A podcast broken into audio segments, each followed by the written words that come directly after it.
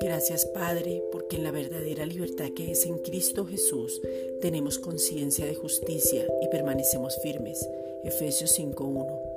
Esa conciencia de justicia nos hace vernos como tú nos ves y estar enfocados en lo que somos.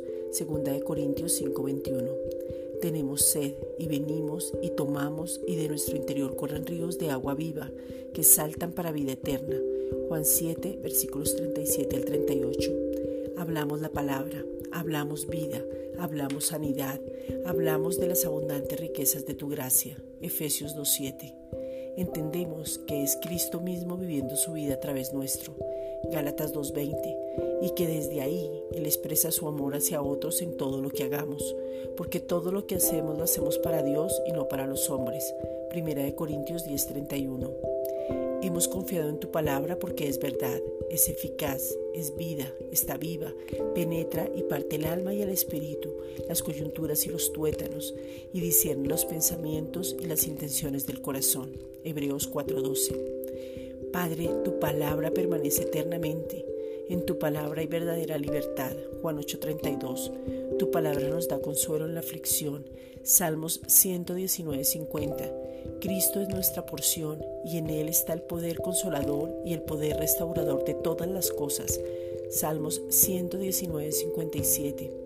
Tú eres un buen Padre siempre. Santiago 1.17. Te conocemos cada día más. Juan 17.3. Gracias Padre, porque por medio de tu poder que nos capacita podemos exaltar tu nombre. Salmos 145.1. Ese mismo poder nos capacita para poder comprender la paternidad.